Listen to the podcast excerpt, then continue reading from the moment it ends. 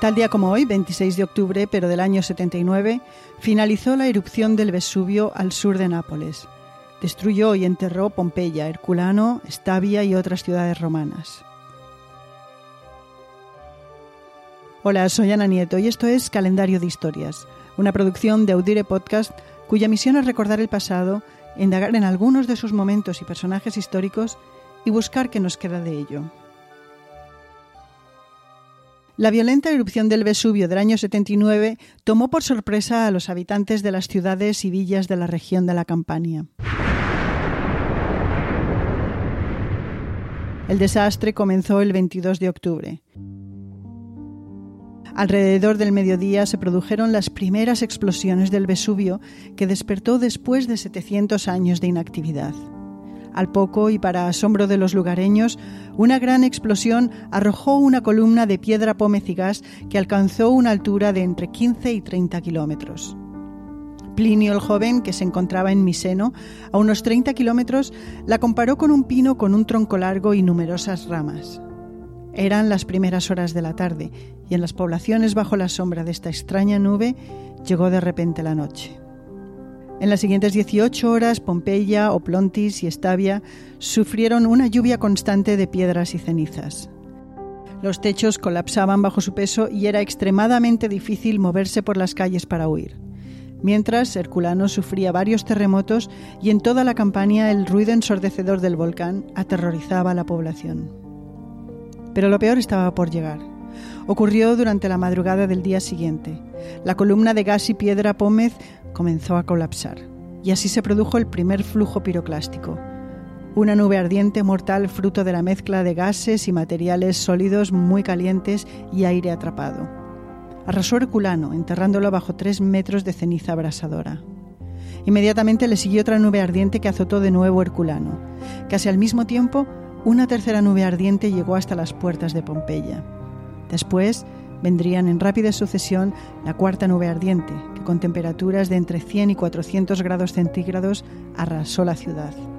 La quinta, de nuevo en Pompeya, y una sexta. Los efectos de esta última nube ardiente llegaron hasta Miseno, la base de la flota romana, a 30 kilómetros del volcán y al otro lado de la bahía de Nápoles. Era alrededor de las 8 de la mañana del 26 de octubre cuando los flujos piroclásticos por fin cesaron.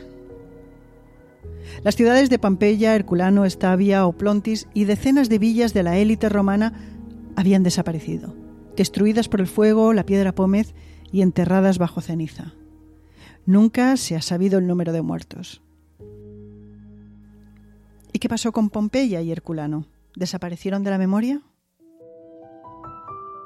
La respuesta es casi, pero no del todo. Los escritores de la antigüedad seguían refiriéndose a la histórica erupción del Vesubio y a las localidades sepultadas, y durante siglos, tanto cazadores de tesoros como la población local encontraba ocasionalmente objetos procedentes de las ciudades y villas enterradas, monedas, mosaicos, columnas, lámparas, cerámica. Incluso varios mapas medievales y renacentistas señalan con notable precisión el lugar donde se encontraban algunas de las localidades desaparecidas. Pero habría que esperar a 1738 para que las excavaciones comenzaran formalmente. Primero se hicieron en Herculano, por orden del rey Carlos de Nápoles, quien años más tarde se convertiría en Carlos III de España. Y diez años más tarde comenzaron las excavaciones formales en Pompeya. Los grandes avances se produjeron a principios del siglo XIX bajo la ocupación de las tropas napoleónicas. Por su parte, en Herculano, las grandes excavaciones tuvieron lugar ya en el siglo XX, bajo el gobierno de Benito Mussolini. A día de hoy, las zonas arqueológicas de Pompeya, Herculano y Torre Annunziata, donde se encuentran los restos de Oplontis, están incluidos en la lista de Patrimonio de la Humanidad elaborado por la UNESCO.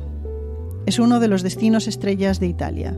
Solo en 2019, más de 2.800.000 turistas pagaron entrada para visitar esas zonas. Es posible desplazarse en tren fácilmente entre las tres áreas arqueológicas. Y una vez allí, imaginar y reconstruir el día de la vida bajo el Imperio romano y también la opulencia y belleza de las casas de la élite romana. Por su parte, el Vesubio entró en erupción nueve veces entre el año 79 y 1631, cuando murieron 3.000 personas por la actividad volcánica. Entre ese año y 1944 se contabilizaron 21 erupciones, destacando la de 1903, cuando 300.000 toneladas de piedra y ceniza volcánica cayeron sobre Nápoles. La última vez que entró en erupción fue el 13 de marzo de 1944, durante la Segunda Guerra Mundial. Las rocas que escupía el Vesubio dañaron 60 aviones de las tropas estadounidenses y la villa de San Sebastiano fue destruida por un río de lava. Hoy se considera que el Vesubio es un volcán inactivo. Tres millones de personas viven en su área de riesgo. Otros 26 de octubre también sucedieron los siguientes eventos. En 1863 comienza en Ginebra una conferencia internacional con el fin de mejorar la atención médica en situaciones de guerra. Ese hecho supuso el nacimiento de la Cruz Roja.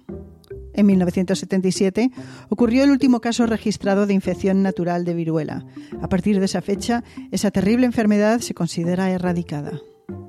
Y un 26 de octubre nacieron los políticos François Mitterrand, de Francia, Hillary Clinton, de Estados Unidos, y Evo Morales, de Bolivia. También es el día de nacimiento del ex juez español Baltasar Garzón. Para los interesados en conocer lo que sucedió en el año 79, el mismo año en el que ocurrió la erupción del Vesubio, destacamos los siguientes eventos. En junio de ese año falleció el emperador romano Vespasiano, por causa de una diarrea. Sus últimas palabras habrían sido creo que me estoy convirtiendo en un dios. Le sucedió otro miembro de la dinastía Flavia, su hijo Tito César Vespasiano. Tito fue emperador por dos años y la historia le recuerda por aplastar la rebelión judía, tomar Jerusalén y destruir el segundo templo.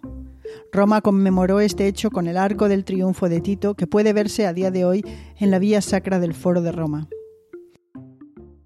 Y cerramos el programa de hoy con una cita de Plinio el Viejo. No hay mortal que sea acuerdo a todas horas.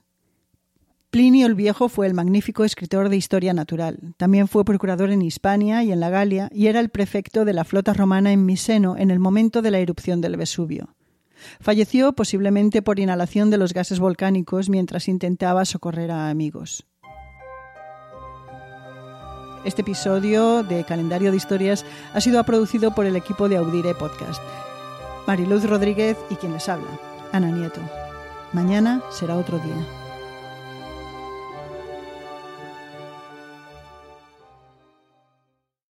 Karen is the proven expert in addiction treatment. A recent independent study showed that 94% of Karen patients were still in recovery 90 days post-treatment. Visit caron.org slash real. Karen Real results, real care, real about recovery. Este 4 de julio. You where you belong. Make us proud. Apúrate. Let's go. Y vive una de las mejores películas jamás hecha. Tom Cruise, Top Gun Maverick, clasificada PG-13.